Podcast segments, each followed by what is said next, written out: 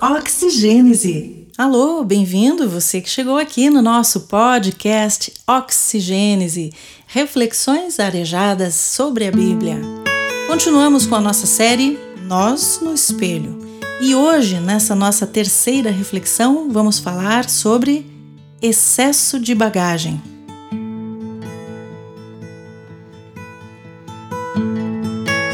Certa ocasião, tive a chance de fazer uma longa viagem.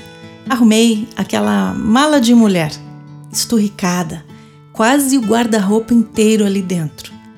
Somado ao peso das bagagens, vieram as lembrancinhas, ofertas com descontos imperdíveis, panfletos e os mapas. Sim, eu estou falando da pré-história antes do celular com GPS cheio de informações à vontade.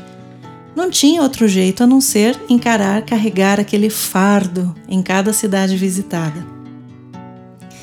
O nosso coração, às vezes, é parecido com essa mala. Quando resolvemos dar uma olhada lá dentro, encontramos muitos guardados. Acumulamos peso difícil de carregar. Ao invés de levarmos conosco sentimentos de momentos bons, lembranças de pessoas que amamos, família, amigos, músicas que marcaram nossa história, algo que Deus nos fez e mudou a nossa vida, somos capazes de guardar tralhas que não passam de excessos de bagagem, fardos inúteis nessa vida.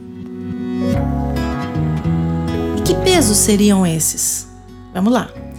Mágoas, culpas, medos, tristezas, dores, problemas e pecado.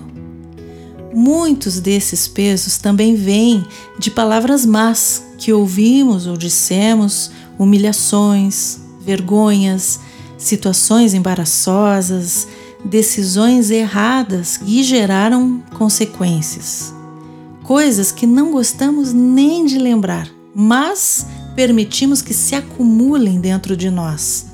Essas são malas pesadas demais, sem alça, que só incomodam. Nenhum de nós precisa carregar esses pesos. Melhor é levar a leveza do perdão e deixar todos os pesados fardos aos pés de Jesus, como fez o personagem cristão diante da cruz no livro O Peregrino de John Bunyan, do qual eu vou ler um trechinho para gente aqui. Sobrecarregado, cristão corria por esse caminho da salvação, com grande dificuldade, por causa do fardo em suas costas. Correu até chegar a um local íngreme sobre o qual havia uma cruz pouco mais abaixo, um sepulcro. Vi em meu sonho que, assim que cristão chegou à cruz, o fardo afrouxou-se de seus ombros, caiu de suas costas e foi tombando até a entrada do sepulcro, onde caiu e desapareceu. Jesus ensinou os seus discípulos assim, e esse ensinamento chega para a gente agora, Venham a mim todos vocês que estão cansados e sobrecarregados, e eu lhes darei descanso. Tomem sobre vocês o meu jugo. Deixem que eu lhes ensine, pois sou manso e humilde de coração, e encontrarão descanso para a alma. Meu jugo é fácil de carregar, e o fardo que lhes dou é leve. Mateus 11, 28 a 30. As palavras de Jesus nos animam a nos achegar a Ele, nosso Mestre, manso e humilde, e dele aprender a trocar o excesso de bagagem pelo fardo leve e suave que ele nos oferece.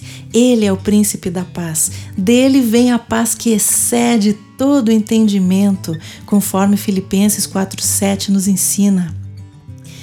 Esse, essa paz que excede todo entendimento é impossível explicar, mas chega poderosa e com força para mudar o estado caótico de situações que vivemos e nos devolver ânimo e alegria. A presença de Jesus nos faz querer buscar o reino de Deus e a sua justiça em primeiro lugar, como Mateus 6,33 nos ensina. Sua mansidão nos faz querer fugir das disputas, discussões e competições sobre quem está com a razão ou quem sabe mais. Isso está registrado em 2 Timóteo 2, 22, 26.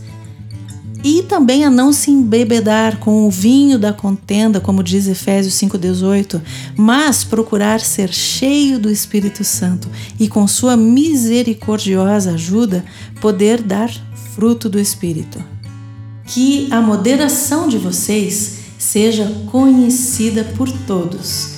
Perto está o Senhor. Filipenses 4:5.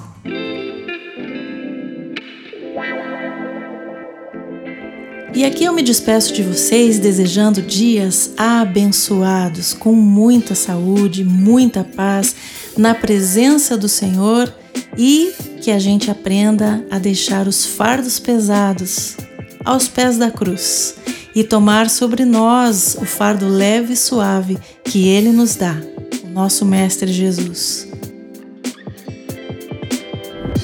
Um abraço e até o nosso próximo encontro. Oxigênese